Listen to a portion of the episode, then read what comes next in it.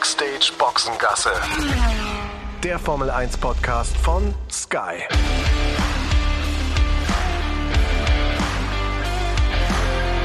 Mit Sascha Roos, Peter Hardenacke und Sandra Baumgartner. Backstage Boxengasse, die letzte Ausgabe vor der Sommerpause nach dem äh, Rennen in Spa in Belgien. Äh, Peter, Sandra und ich sitzen mal wieder im Bus von der Rennstrecke zurück äh, nach einem Rennen, das äh, mal wieder Max Verstappen gewonnen hat. Aber da gehen wir gleich drauf ein. Ähm, aufregend, was wir jetzt gerade schon wieder erlebt haben, ihr zwei, ne? Ja, großartige Performance erstmal vom, vom Busfahrer, ne? Also wie der sich jetzt hier rangezeckt hat äh, an die, die sich hier den Weg gebahnt haben, sondern mich erst so aus, als wenn wir hier ein, zwei Stunden komplett blockiert kleiner Fluch äh, auf Belgisch ähm, äh, vom Busfahrer. Also es hätte erst so ausgesehen, als wenn wir hier ein bis zwei Stunden komplett blockiert gewesen wären. Äh, direkt wirklich hinter der hinter der Strecke. Wir waren noch nicht weit. Und jetzt aber dieser diese Heldentat vom Busfahrer, der sich wirklich an so einen kleinen Konvoi rangezeckt hat und ähm, uns jetzt hier rausfährt. Ähm, und es sieht ganz gut aus, dass wir jetzt dann auch relativ zügig nach Hause kommen. Also großartig. Hat er fantastisch gemacht, vor allem weil da natürlich auch trotzdem die Straße voll war. Dann kommen die auf einmal noch irgendwie Autos entgegen etc. Und er hat sich auch durch diese Schikanen, die die Polizeiautos da aufgebaut haben, auch perfekt durchmanövriert. Also starke, starke, starke Leistung. Vielleicht hat er bei Red Bull zugeguckt am Wochenende. Max Verstappen, ja. Ja, durchgewühlt. Also es hatte so ein bisschen auch was von einem Endzeitfilm. Also äh, viele auf der Flucht, alle weg und äh, Autos, die kreuz und quer standen und äh, er äh, hinterher. Also man muss dazu sagen, um das äh, nochmal so ein bisschen zu erklären, das ist in Spa schon sehr speziell. Also die Strecke ja mitten in der Natur eingebettet, da in den Ardennen hoch und runter, mitten Wald, überall Felsen und ähm, es gibt nicht so viele Wege weg. Ähm, allerdings schaffen es hier die Verantwortlichen auch immer, die wenigen Wege noch, noch kleiner zu machen, weil sie nämlich alles zustopfen. Und äh, wir hatten jetzt da Glück, weil da war eine Polizeieskorte und ich weiß nicht, wer es dann am Ende war, wer von euch das ausfindig gemacht hat. Ähm, auf jeden Fall in einem dieser Autos, die von der Polizeieskorte da rausgeführt worden, war unter anderem Christian Horner drin. Und da haben wir uns jetzt einfach dran gehängt. Also der Busfahrer hat's gemacht. Genau, es war so eine Gemeinschaftsproduktion, würde ich sagen, weil äh, Peter und ich sitzen quasi auf der Seite links im Bus, wo diese Polizeieskorte vorbeikam. Und dann haben wir beide so ein bisschen in die Autos rein, reingeschielt und geguckt, ähm, wer da so drin sitzt. Und da war eben Christian Horner mit dabei. Und dann aber auch noch eben eine Kollegin von Sky Italia, die Federica. Und dann haben wir uns gedacht, na ja, ist ja Sky, ähm, Sky-Familie, wir hängen uns jetzt einfach mit dran. Ja, die kleinen Dinge im Leben. Also wir sind gerade happy. Ja, so muss es sein. Happy wie ähm, das ganze Red Bull-Team. Max Verstappen, zehnter Sieg, also die beiden Sprintrennen hier jetzt und äh, Spielberg mit eingerechnet. Unglaublich. Riesenvorsprung auf den Zweitplatzierten. Peter, wir haben auch uns gerade darüber unterhalten, auf Sergio Perez, der zwar jetzt mal wieder auf dem Podium steht und eigentlich ein gutes Wochenende hatte, aber wenn man sich mal die genauen Daten anguckt, die haben zur gleichen Zeit die Reifen gewechselt. Was Verstappen dann mit dem Perez gemacht hat, das ist echt unfassbar. Ja, spielt in einer anderen Liga, ganz klar. Also am Beispiel von Sergio Perez sieht man, sieht man das äh, über 20 äh, Sekunden der Vorsprung von, von Max Verstappen, äh, die Zeit äh, noch gehabt, äh, sich mit äh, Giampiero Lambiase zu zoffen, in Anführungsstrichen wie ein altes Ehepaar, wie Helmut Marko ist ja auch äh, ja, suffisant äh, kommentiert hatte schon am Freitag. Also beherrscht äh, die, die komplette Szenerie in der Formel 1 ähm, an diesem Wochenende, äh, Wochenende auch wieder komplett. Ich meine, ist ja auch fünf Plätze zurückversetzt worden nochmal ähm, nach seiner Pole im, im Qualifying, weil das Getriebe gewechselt wurde. Aber auch das äh, tut seiner Leistung dann keinen Abriss, flügt er durch, gewinnt äh, alles dominiert das ganze Wochenende. Also ja, Masterklasse. Wenn es hier übrigens mal, ich muss kurz einhaken, so ein bisschen rauscht, ne? über uns ist quasi das Schiebedach vom Bus und das ist offen und da pfeift es gerade irgendwie ganz schön rein und es beginnt natürlich auch schon wieder so leicht zu regnen. Also vielleicht kriegen wir gleich noch einen nassen Kopf. Ja, kein Regen, kein Spa, so ist es. Ein bisschen mehr Regen hätte im Rennen vielleicht auch gut getan an der einen oder anderen Stelle. Da hat Verstappen einen kleinen Moment gehabt. Das war die Eau Rouge hoch, äh, Radion, wo das Auto mal quer stand. Da hat selbst der doch immer sonst so relativ coole Dr. Helmut Marko bei euch im Interview auch gesagt so, oh, das war kritisch. Ja, das war tatsächlich kritisch, hat man ja dann auch gesehen äh, im Auto. Wir hatten das ja auch nochmal groß thematisiert, wie ja, äh, gefährlich äh, diese, diese Ecke ist. Auch Rouge, Radillon, du hast es gerade gesagt, ähm, war ein großer Schwerpunkt. Und ja, da hätte sie ihn erwischen können. Ähm, aber ja, ist ja dann nochmal gut gegangen, zum Glück ja auch. Ähm, will ja dann auch keiner sehen, dass er dann irgendwie durch einen Unfall das Ganze äh, hier nicht beendet und nicht gewinnt. Ähm, aber ja, da ist, glaube ich, allen mal kurz der Atem gestockt, dann auch bei den, äh, bei den Red Bull-Verantwortlichen, bei Max, glaube ich, selbst auch. Das konnte man nämlich auch hören, in dem Siegerinterview danach wurde er auch darauf angesprochen. Und da sagte er auch, der Mr. Cool, ne, ja, also das ist genau die Stelle, da willst du sowas irgendwie nicht haben. Und äh, er sagte so selber, dass er auch irgendwie schon stark arbeiten musste, um das Auto zu fangen. Da würde ich aber auch sagen, bei dem einen oder anderen im Fahrerfeld wäre das auch nicht gut gegangen und der wäre wahrscheinlich abgeflogen. Ja, gute Reaktion von, von Verstappen. Äh, bevor wir dann über den ganzen anderen Rest reden wollen an dem Wochenende und vielleicht auch eine kleine Bilanz ziehen wollen zur Halbzeit. Äh, Sandra, wie war dein Wochenende? Was hast du so erlebt? Was war für dich so der Moment, der letzten Tage? Also ich fand natürlich Hidden Heroes wieder mega. Mit äh, Christian Brill haben wir das ja diesmal gemacht. Der ist der permanente Starter in der Formel 1 und hat uns mal erklärt, wie läuft eigentlich so ein Start genau ab. Und ähm, das finde ich immer total spannend, da so wirklich hinter die Kulissen blicken zu können. Und ich habe ja dann auch mal der Zielflagge geschwenkt bei ihm, ne? Finde ich auch immer toll. Ich habe ihn auch gefragt, ob ich denn auch mal so ein Rennen dann starten dürfte. Ähm, das wurde leider abgelehnt. Warum ähm, eigentlich? Ja, es ist Weiß ich nicht. Es ist ja eigentlich nur, das wird ja alles so automatisch einprogrammiert und sobald die roten Lichter an sind, musst du auf einen Knopf drücken. Also? Erklär mal kurz für diejenigen, die es vielleicht noch nicht gesehen haben, also äh, dringende äh, Empfehlung, sich das mal anzugucken auf Sky Q und das skysport.de und auch auf wow, wow, alles abrufbar natürlich. Ähm, äh, trotzdem, für die, die es noch nicht gesehen haben, äh, wie läuft es ab? Was muss der machen? Auf was muss er achten? Also er programmiert in den Computer einen bestimmten Countdown ein. Das sind insgesamt fünf Minuten. Dann gibt es eben diesen Zeitpunkt, wo das Horn auch immer bläst. Das hört man ja auch ganz oft in der ähm, in der Stadt Startaufstellung und dann dein Lieblingsgeräusch. Ja, absolut. und das sind auch so die die die Signale, ähm, die akustischen Signale auch für die bestimmten Minuten, die jetzt noch übrig sind, bis es dann losgeht. Dann bekommt er ein grünes Zeichen und dann kann er die äh, Formation Lab starten. Danach, wenn die alle wieder in ihren Boxen stehen, guckt er ähm, auch auf seine Monitore beziehungsweise auch auf die Startzielgerade, weil an jedem Posten von einem Fahrer steht auch ein Marschall, der Bescheid gibt in, mit Handzeichen und auch mit diesen Zeichen an diesen Panels, die da an der Boxenmauer zu sehen sind, ob bei dem Fahrer alles in Ordnung ist. Sobald der Marschall da grün drückt und der Christian Brill sieht 20 grüne Lichter, weiß er, jetzt kann er die Ampel starten. Wenn ein Fahrer sagt, er hat ein Problem, winkt er. Der Marschall, der für ihn zuständig ist, sieht das und gibt dann auch wiederum ein Signal, nämlich an seinem Panel die gelbe Flagge. Und sobald Christian Brill das sieht, kann er den Start nochmal abbrechen. Dann gibt's natürlich nochmal, dann geht dieses Prozedere wieder von vorne los mit der Formationsrunde etc. Und wenn dann alle richtig stehen, von allen Marschalls gibt's grün, startet er den, ähm, die Ampel und dann ist es seinem Gefühl überlassen, wann er sie ausgehen lässt. Also wenn die fünf roten Lichter leuchten, dann ist es an ihm zu entscheiden, wann schaltet er sie aus. Und er hat da so gesagt, er hat so ein, so ein Gefühl dabei, wie viel Sekunden das ungefähr sind, weil er schon auch sagt, also mindestens eine halbe Sekunde muss man ihnen schon geben, wenn ähm, die Ampel aus ist. Aber dann kann er im Prinzip selber entscheiden. Und er sagt, Charlie Whiting hat das ja früher gemacht, der ehemalige ähm, Rennleiter, der ja leider 2019 verstorben ist. Und der hatte immer so eine so eine ähnliche Range wann er gedrückt hat. Und das ist bei Christian Brill ganz anders. Also da kann sich kein Fahrer darauf einstellen, weil man nie genau weiß, wann er drückt. Ja, soll ja unvorhersehbar sein, das Ganze. Also ist eigentlich ganz gut, dass man das noch nicht von der künstlichen Intelligenz machen lässt, sondern von jemandem, der da auch wirklich steht, ist auch, finde ich, so rein vom, vom, vom Gefühl her äh, besser.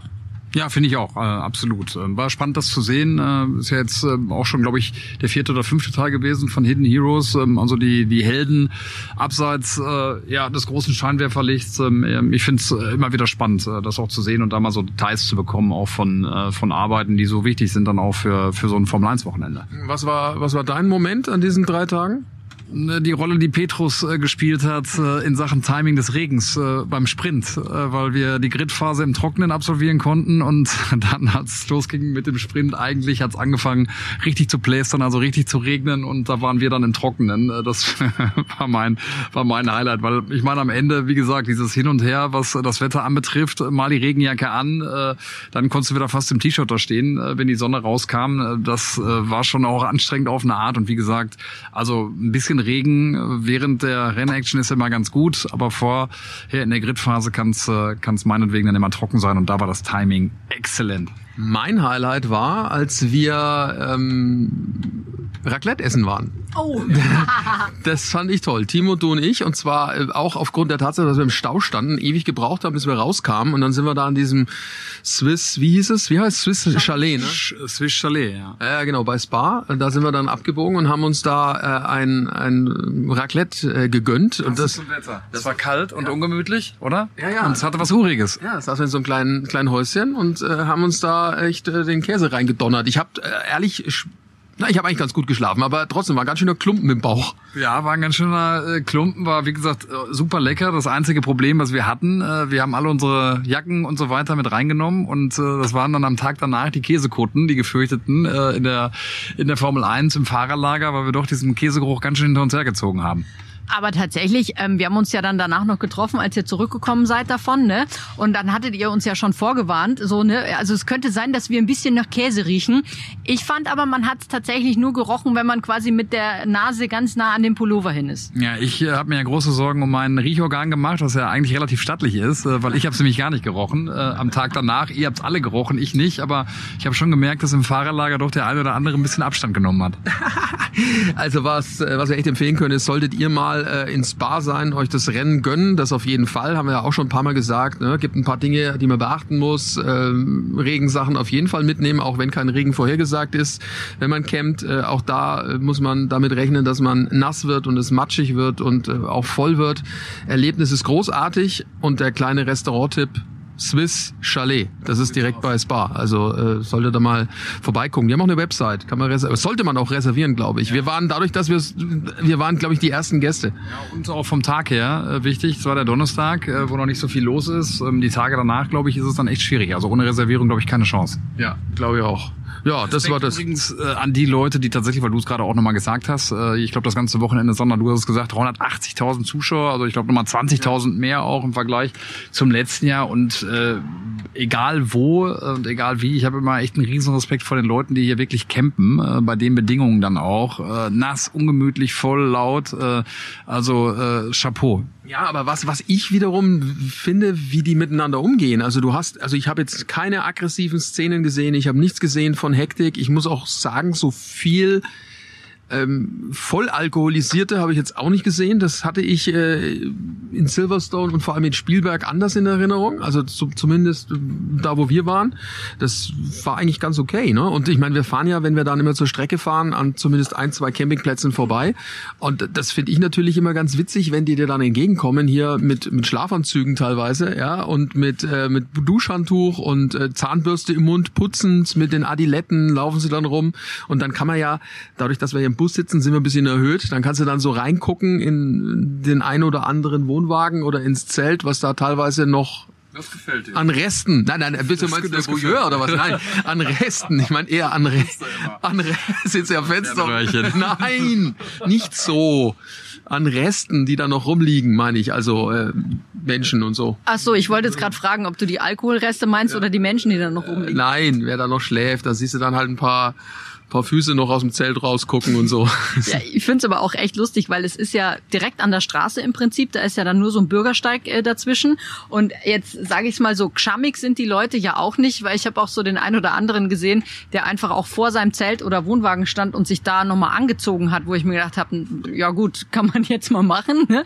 Aber ja, Ja, hat man auch, hat man auch zum Beispiel gesehen im, im Vorbericht, als äh, Formula One Boss, der ähm, ja für uns ein Video erstellt hat, kennt vielleicht der eine oder andere äh, von euch auf Instagram, stellt er immer ganz äh, wirklich sehr informative und sehr lustige Clips ins Netz.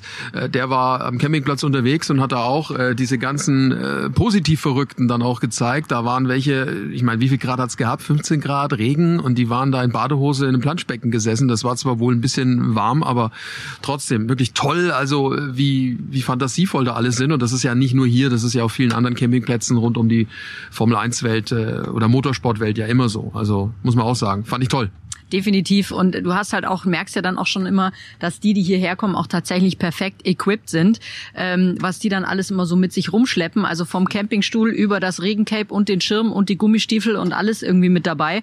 Also denen macht das einfach Spaß und ich glaube, das gehört hier einfach auch dann so zum, zum ganzen Happening dazu, ähm, zu sagen, okay, ist jetzt wurscht, ob's äh, schüttet wie aus Eimern oder nicht, wir sind da voll dabei, weil die Tribünen waren ja auch immer voll. Also es ist ja auch keiner, wenn es dann so richtig das Schütten angefangen hat, gegangen. Ja, das ist richtig, ne? Die bleiben da einfach sitzen. Das ist, das ist einfach so. Dann äh, lasst uns mal äh, schnell noch über die Oru sprechen. Ähm, das ist eine Stelle im ganzen Rennkalender, äh, die ja faszinierend und auch beängstigend dann auch zugleich ist mit all den Negativerlebnissen, die es da gab in der Vergangenheit. Wollen wir gar nicht groß drauf eingehen. Das ist äh, schlimm genug. Ähm, aber es ist trotzdem, äh, Peter, du warst ja mit, mit Timo auch ein bisschen näher dann dort an der Stelle. Das ist ein, einfach ein, Muss, da einfach mal sich das anzugucken und auf sich wirken zu lassen, wie steil das ist. Also ich meine, ich bin äh, schon ein paar Mal gejoggt. Ja, Sandra, du bist, glaube ich, auch schon mal rumge, rumgejoggt. Das ist Wahnsinn. 18 Prozent Steigung. Ja, berühmt berüchtigt dieser Kurvenabschnitt. Und äh, du hast es gesagt, äh, legendär auf jeden Fall, schon beeindruckend, wenn man da dann auch steht, äh, ne, auch mit dieser äh, Zahl ne, 49 ähm, ja, äh, tödlich verunglückte Fahrer, die es da ähm, in den verschiedensten Rennserien über all diese Zeiten gegeben hat. Das ist schon äh, verrückt. Ähm, über die, die Gefahren haben wir dann ja auch ähm, nochmal berichtet. Auch Timo hat da nochmal seine Einschätzung äh, zugegeben. Ist viel verändert worden in den, in den letzten Jahren. Trotzdem kommt es eben immer wieder dann auch zu diesen, zu diesen tödlichen Unfällen. Ähm, zuletzt eben vor, vor knapp einem Monat, äh, ja, leider Dilano van, van Torf, äh, ein 18-jähriger Niederländer in der Formula Regional, ich bin gespannt, ähm, wie sich das dann auch in den nächsten Jahren äh, verhalten wird. Haben es ja auch mit den Fahrern äh, besprochen. Vor allen Dingen, wenn es regnet, wie jetzt hier an diesem Wochenende, was die Sicht dann auch betrifft, ist es wahnsinnig schwierig. Äh, die Formel 1 bearbeitet daran, da Lösungen zu finden. Unter der Leitung von, von Pat Simmons auch, der uns leider nicht zur Verfügung stand, ja hier auch am Wochenende. Das hält die Formel 1 schon dann auch relativ ähm, geheim noch. Aber da gibt's halt ja auch diese, diese Tests mit den, mit den, äh, ja, mit diesen Covern äh, über den Reifen. Also das, äh, ja, man versucht versucht, äh, das zu minimieren, äh, was da wirklich äh, zurücksprüht von, von den Reifen aus bei diesen nassen Verhältnissen. Aber das ist wohl auch noch nicht so der letzte Clou von dem, was wir gehört haben. Mick Schumacher hat diesen Test ja absolviert. Oscar Piastri ist ähm, ihm gefolgt, das Ganze in Silverstone. Ja, also da wird man nach wie vor weiter dran tüfteln müssen. Aber ne, auch den Ricciardo, den ich noch in den Ohren habe, man möchte ja auch als Fahrer beim, beim Regen dann auch fahren und äh, halt ähm, ja äh, genau das dann auch eben mitnehmen. Diese, diese große Herausforderung bleibt ein Thema. Wie gesagt, berühmt berüchtigt dieser Abschnitt und äh, du hast es gesagt, auf jeden Fall muss, wenn man da ist, die Möglichkeit hat, über die Strecke zu gehen, sich das mal anzugucken und diese, diese Steigung ist irre, ne? wenn du von unten guckst, auch sitzend äh, auf der Höhe der, der Fahrer, das haben wir ja dann irgendwie auch so ein bisschen nachgeahmt, dann ist es wirklich wie so eine, wie so eine Steilwand, äh, die, die vor dir liegt. Ja, ist un unfassbar. Selbst wenn man nicht auf die Strecke kann, auch wenn man nur mal daneben steht und das sieht, ist es äh, sehr, sehr beeindruckend. Also auch, äh, wenn jetzt kein Rennen ist, sehr offen. Also ja eigentlich teilweise ja sind es ja offene Straßen, also die normal für den Straßenverkehr benutzt werden in Spa. Ist das die Kurve der Formel 1? Ja, oder? Äh, es ist ja nicht wirklich eine Kurve, wenn man ehrlich ist, ne? Also das ist mal, der Abschnitt, der Abschnitt der Formel 1, wenn du einen nennen müsstest, ja. wenn du gefragt würdest, ja, ne? Ja, ja, sicher, mit all ja mit der Historie, also mit all den Dingen, die da passiert sind, äh, wie wie wie das schon auf dich wirkt, mit Sicherheit. Ist halt eingebettet in die Natur und das siehst du dann halt auch. Ich meine, das ist ja ursprünglich hier eine Strecke gewesen mit äh, rund 14 Kilometern, ganz, ganz früher. Äh, jetzt ist es rund die Hälfte. Was da los war, wenn du dir die alten Bilder anguckst von den Fahrern, die da unterwegs waren mit, also das war ja lebensgefährlich. Es ist ja jetzt schon, äh, jetzt immer noch gefährlich, aber das war ja Wahnsinn, was die damals, damals geleistet haben in der, in der Formel 1 und den verschiedenen Kategorien, die es da so gibt. Also auf jeden Fall Streckenabschnitt, der ja wichtig ist. Und ich meine, klar, die Zukunft von Spa ist noch nicht geklärt. Wie lang wird hier noch gefahren? In welchem Turnus wird hier gefahren? Gibt ja auch viele, die sagen, okay, ähm, es wird dann vielleicht so sein, dass sich dieses Rennen abwechselt mit mit der Niederlande. Also äh, klare Zukunftsperspektive gibt's gibt's leider noch nicht für Spa. Das muss man auch äh, festhalten. Ja gut, das hat aber glaube ich auch damit zu tun, dass eben was wir jetzt auch wieder an diesem Wochenende erlebt haben, es einfach schwieriger wird, je mehr Zuschauer du generierst. Das ist natürlich super für die Strecke, ähm, für die Fans, für alle. Aber wenn man dann einfach nicht quasi auch drumherum eben diese Transportwege ähm, geregelt bekommt, dann kann es natürlich auch irgendwie schwierig werden so, ja. weil da ist natürlich auch nicht viel Möglichkeit Möglichkeit da rundherum, um zu sagen, ähm, da können wir jetzt nochmal irgendwie ausbauen und nochmal eine andere Route irgendwie schaffen oder so. Das ist halt nicht ganz so einfach. Ja, ja. Aber ich finde halt einfach gerade auch bei dieser bei diesem Streckenabschnitt, das macht halt einfach irgendwo auch aus, vor allem eben diese Tradition, diese Strecke, du hast ja gesagt, ist halt eingebettet in die Natur und wenn du jetzt auf einer, ich sag mal, neuen Strecke sowas kreieren wollen würdest, schaffst du das ja gar nicht so, wie es jetzt hier zu finden ist. Nee, das geht, das geht definitiv nicht. Ja, und äh, ich weiß, es gab viele, die gesagt haben, ja, das ist alles, äh, warum macht man da so ein Trara rum, soll man halt da auch fahren, wie auch immer. Also, wenn man sich mit allen Fahrern unterhält, unisono ja das Gleiche, dass die Entscheidungen auch richtig sind, zu sagen, hey, passt mal auf, das ist super gefährlich, gerade wenn das Wetter so ist, wie es jetzt ist. Also wir fahren lieber eine Runde mehr hinterm Safety Car, so wie es beim Sprint der Fall war und äh, lassen dann erst äh, freie Fahrt zu, wenn es auch ja, sicher ist. Und das Wochenende gibt ja den Verantwortlichen auch in gewisser Weise recht. Also soweit ich das mitbekommen habe, gab es keinen einzigen Unfall äh, dort an dieser Stelle. Nee, und ich finde, dass sie es auch dieses Mal echt gut gemacht haben, ne? weil ich habe halt immer noch so dieses 221 da im Kopf, wo wir gerade im Rennen ewig lang gewartet haben, geht's weiter, geht's nicht weiter, wie geht's weiter etc. Da waren sie an diesem Wochenende irgendwie entweder besser vorbereitet oder besser in der Kommunikation, weil du ja auch schon ganz klare Aussagen bekommen hast, auch vor der Quali am Freitag, was passiert, wenn keine Quali gefahren werden kann, wie machen sie das dann, dass sie im Notfall eben ähm, im Prinzip die Startaufstellung durch das Ranking der der, äh, der äh, WM äh, darstellen, wenn eben keine Quali gefahren wird. Und ich fand, dass sie, dass sie einen da gut auf dem Laufenden gehalten haben und auch, wie ich finde, sehr umsichtig reagiert haben. Wann kann man rausfahren, wann lieber nicht und so. Also das fand ich, fand ich äh, eine deutliche Verbesserung zu den letzten Jahren. Das auf jeden Fall. Dann lasst uns kurz über Nico Hülkenberg sprechen. Der hatte, wie hat, wie hat, wie hat Timo formuliert gleich zu Beginn am Donnerstag beim äh, Tischtennisspielen bei Stop the Glock ein harziger Beginn und es äh, blieb auch harzig, ne? Das ganze Wochenende über für für Nico. Ja, definitiv. Äh, muss man echt sagen, schade eigentlich. Äh, der Mr. Qualifying ähm, äh, dieser Saison, äh, ne, Timo uns ja auch gesagt, äh, Top 3 Qualifier hinter Verstappen, Alonso, vielleicht Hamilton noch, aber dann auf, äh, auf der Höhe ist er unterwegs gewesen.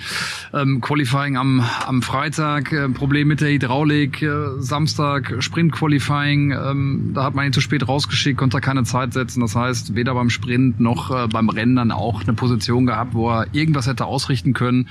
Und so war das Wochenende dahin, bevor es überhaupt angefangen hat. Und äh, ja, wie gesagt, dann auch noch dieses äh, bittere äh, dieses bittere Debakel ähm, äh, im Tischtennis gegen Timo Glock äh, in zwei Sätzen, der das natürlich auch super gemacht hat im ersten Satz, da diesen Rückstand äh, gedreht. Du warst ja live mit dabei, also mental hat er sich zurückgemeldet, unser, unser Timo. Ja, das hat er, hat er gut gemacht, der Timo, ja. Und für, für Nico ist das einzig Positive daran, dass er äh, alle Teile an seinem Auto hat austauschen können, die Motorenteile, weil da war er auf Anschlag. Das heißt, er hat jetzt frische Sachen und das hilft ihm natürlich vielleicht noch im Verlaufe der Saison, wenn andere dann die Strafen nehmen müssen und die dann vielleicht bitterer sind, was den Startplatz anbelangt. Also das könnte man positiv bewerten.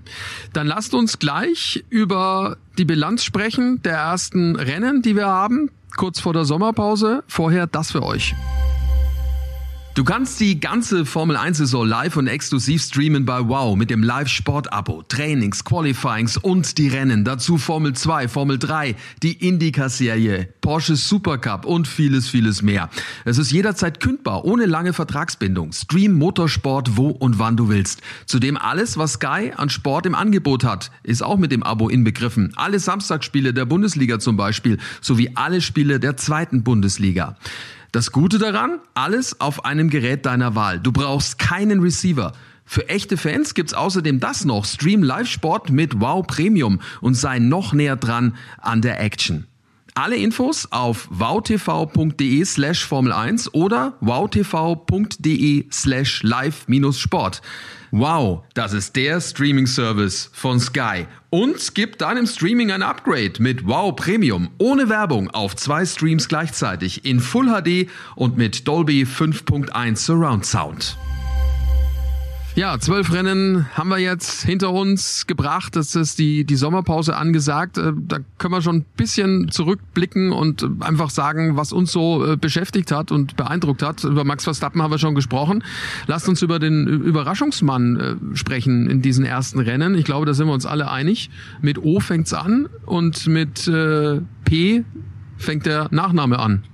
Oscar Piastri, ja, finde ich auch super. Ist echt so der Senkrechtstarter der, der Saison mit äh, dem Paket. Äh, mit dem er in die Formel 1 gekommen ist. Äh, ja, diese großen Diskussionen äh, nach dem Aus bei Alpine, wo er sich dann für McLaren äh, entschieden hat, wo es ja dann auch ein bisschen ähm, ja noch nachgekartet wurde, dann auch von Alpine-Seiten. Also schon mit einem Rucksack in die Formel 1 gestartet, hat das mega gut gemacht. Wenn man sich jetzt mal allein dieses Wochenende anschaut, klar, jetzt ist er früh ausgeschieden heute ähm, im Rennen, weil er diese Kollision hatte mit, mit Carlos Sainz gleich in der ersten Runde, aber war das Wochenende besser als Lando Norris, hatte auch seine Gründe, der hatte auch ähm, hier und da Probleme, auch äh, technischer Natur im Unterboden, aber trotzdem, er hat äh, Lando Norris geschlagen. Ähm, das ist schon mal äh, echt ein fettes Ausrufezeichen, was er da gesetzt hat. Macht ganz wenig Fehler auch als Rookie.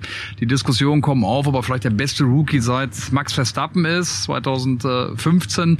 Klar, 2019, da gab es ein paar Kandidaten auch mit, mit Norris, mit Albon, mit Russell, ähm, das Jahr davor mit, mit Charles Leclerc, aber trotzdem, dass er allein schon in dem Windschatten genannt wird, das finde ich, äh, zeigt schon, äh, was er einfach für, für ein Brett bislang hingelegt hat.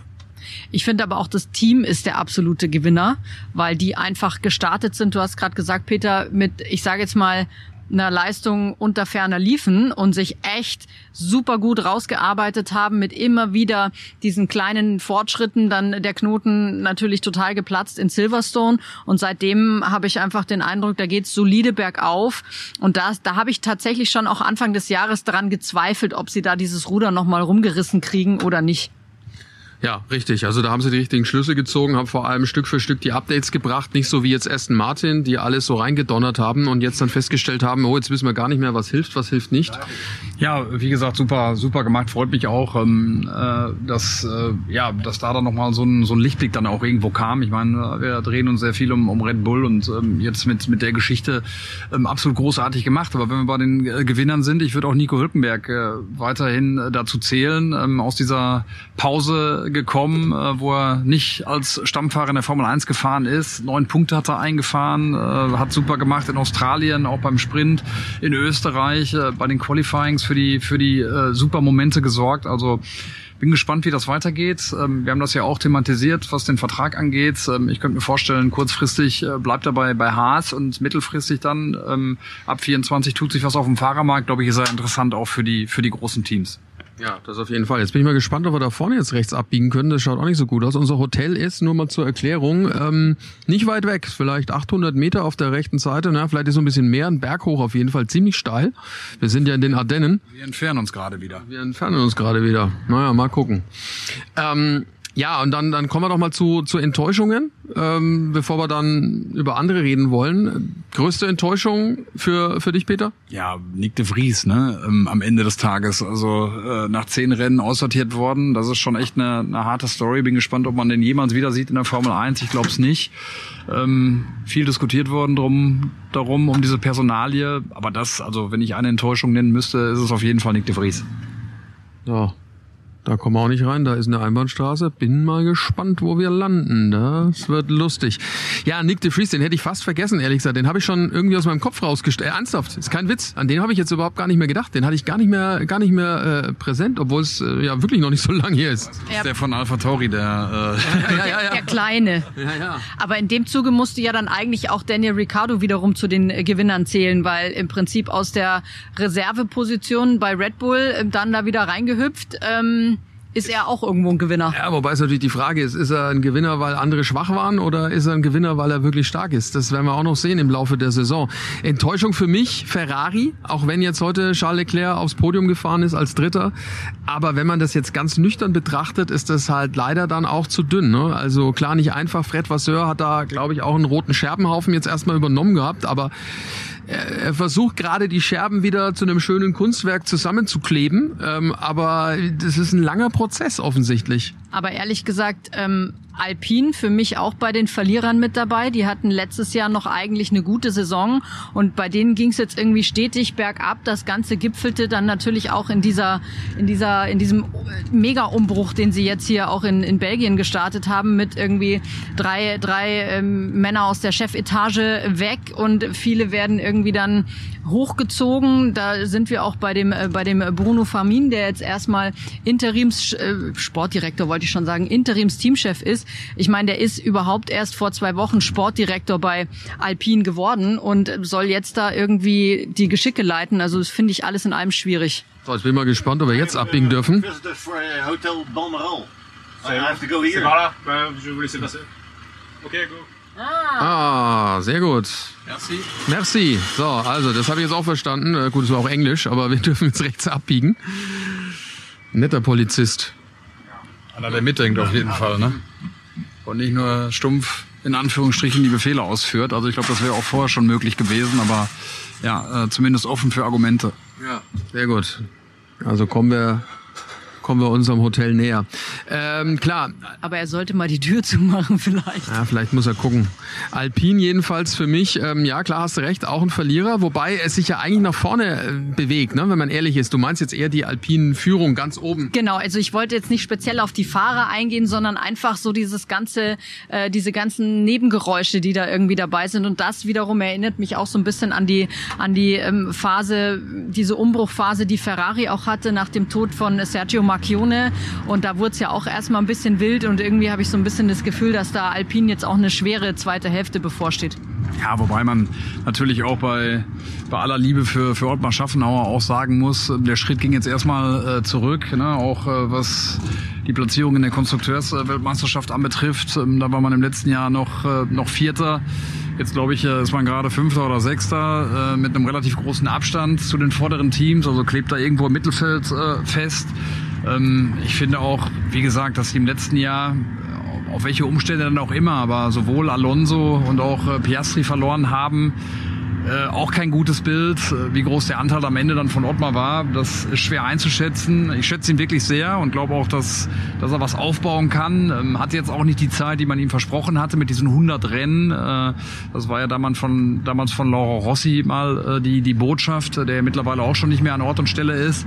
Ähm, am Ende waren es 33 Rennen, klar, aber ja, wie gesagt, also der, der, äh, ja, der Stand bei, bei, Alpine ist natürlich alles andere als das, was man sich da auch, auch vorstellt. Ich bin echt gespannt, was, was da jetzt kommt. Äh, vielleicht gehen die ja auch raus und verkaufen. Äh, ne? Ich weiß nicht, was. 25 Prozent sind ja schon in Hollywood. Ja, 25 Prozent sind schon in Hollywood. Äh, Amerika äh, ist ein interessanter, ein großer Markt. Vielleicht kommt da ein Team aus Amerika, was übernimmt und vielleicht kommt Ottmar Safnauer ja über diese, diese Tür dann auch zurück ähm, als Teamchef des neuen Teams dann wäre wohl möglich. Aber also da bin ich echt gespannt, was da passiert. Kann gut sein. Ryan Reynolds, der Hollywood-Star, hat ja mit seiner Firma und anderen ähm, befreundeten ähm, Mitstreitern diese 25 Prozent aufgekauft von Alpine. Was machen wir mit Mercedes? Gewinner, Verlierer? Wie ist es einzuschätzen? Ja, Verlierer auch. Äh, ne, mit dem Anspruch, den Mercedes hat, äh, das Imperium, äh, wie, wie äh, Toto Wolff es ja auch immer genannt hat, ähm, äh, nach diesen ganzen glorreichen Zeiten und äh, ja, dieser bitteren Seite jetzt nach der, nach der Regel, nach der Regeländerung, finde ich, haben sie die Kurve nicht, nicht so bekommen, wie man, wie man sich das gedacht hat. Bin gespannt. Ähm, glaube daran nach wie vor, dass sie im nächsten Jahr wieder eine ganz andere Rolle spielen werden. Aber diese Saison äh, ist auch eine zum Abhaken mit dem Anspruch, den man hat. Ja, finde ich ähnlich. Ähm, einfach deswegen für mich schon auf der Verliererseite, weil sie an zu Beginn des Jahres oder äh, im Prinzip an dem Konzept festgehalten haben, was letztes Jahr schon nicht funktioniert hat und da einfach irgendwie nicht die richtigen Lehren draus gezogen haben, meiner Meinung nach und mit dem gleichen Konzept natürlich ein bisschen modifiziert, aber mit dem gleichen Konzept quasi wieder ins Rennen gegangen sind und das bei so einer professionellen Truppe, wie ich sie bei Mercedes schon halte, hat mich sehr überrascht und zählt dafür für mich auch zu den Verlierern. Aston Martin Gewinner oder momentan am absteigenden Ast? Wenn man den Anfang in die Saison sieht, natürlich klarer Gewinner. Also hätten wir ja darüber geredet vor vier Rennen, hätte ich gesagt, ganz klar Gewinner. Ähm, Fernando Alonso und Co. Fernando Alonso finde ich eh prinzipiell ein Gewinner, den mittlerweile 42-Jährigen. Aber das Team, ähm, schwierig, ne? jetzt momentan da ein richtiges Urteil zu finden, weil eigentlich sind sie nur noch Nummer 4, 5. Sind äh, noch Nummer drei, knapp vor. Ja, aber der aktuelle, der, wenn man es jetzt aktuell Stand jetzt sieht, die, die, die Form, Form, ja. die aktuelle Form. Ja, ich würde sie jetzt noch ähm, als Gewinner der Saison einstufen, allerdings auf, auf Prüfstand. Ähm, bin gespannt auch jetzt, wo es ein bisschen, ein bisschen mehr knirscht, ähm, wie die Situation sich dann da auch verhalten wird, auch mit Lawrence Stroll, ähm, der ja, robuste Charakter, den man da als Chef hat, ähm, wie das dann alles sich verhalten wird, da bin ich gespannt. Also Mike Krag, der Teamchef, macht das ja super, moderiert das auch nach außen gut, mit aller Ruhe und sagt, müssen die Gesamtentwicklung sehen, die ist top. Aber ob Lawrence Stroll das genauso sieht, äh, da würde ich äh, Zweifel hintersetzen. Ja, Schauen wir mal, was dann passiert nach der Sommerpause. Ja, das war's also. Die letzte Ausgabe von Backstage Boxengasse vor der Pause. Wir melden uns rechtzeitig zurück, dann zur Einstimmung auf das nächste Rennen. Das ist dann der große Preis der Niederlande aus Sandford. Da gibt's viel zu berichten. Tolles, tolles Rennen. Das macht richtig viel Spaß. Euch allen vielen Dank fürs mit dabei sein, fürs Zuhören über die letzten Wochen und Monate.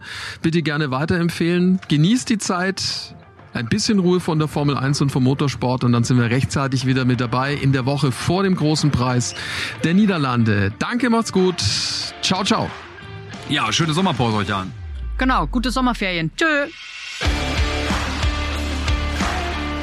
Backstage Boxengasse ist eine Produktion der Podcastbande im Auftrag von Sky.